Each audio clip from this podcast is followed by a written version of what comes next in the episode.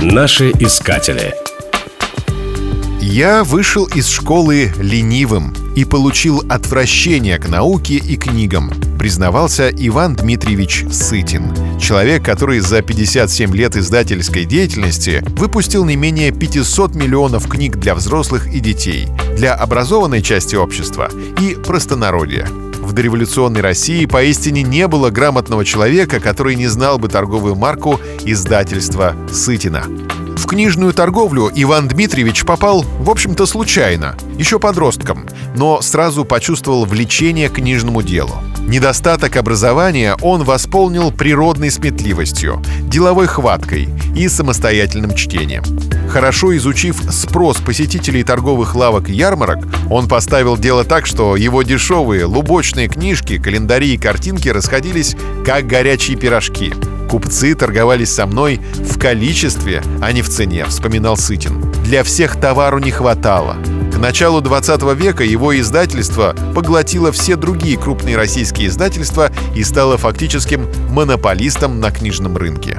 Но ни один только коммерческий успех выделял Сытина из толпы его конкурентов. Ему первому удалось приучить широкие массы русского народа к чтению подлинной литературы, произведений лучших русских писателей. При этом Сытин шел на серьезный финансовый риск.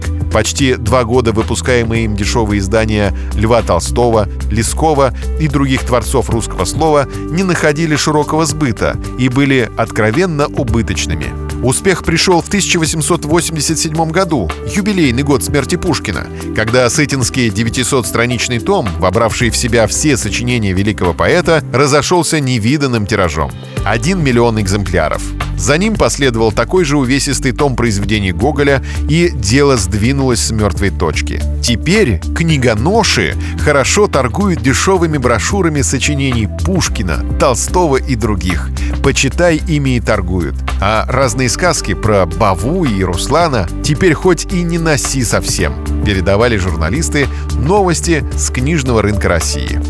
Советская власть национализировала издательство Сытина, но в знак заслуг выдала Ивану Дмитриевичу персональную пенсию. Умер великий русский издатель в ноябре 1934 года. Наши искатели.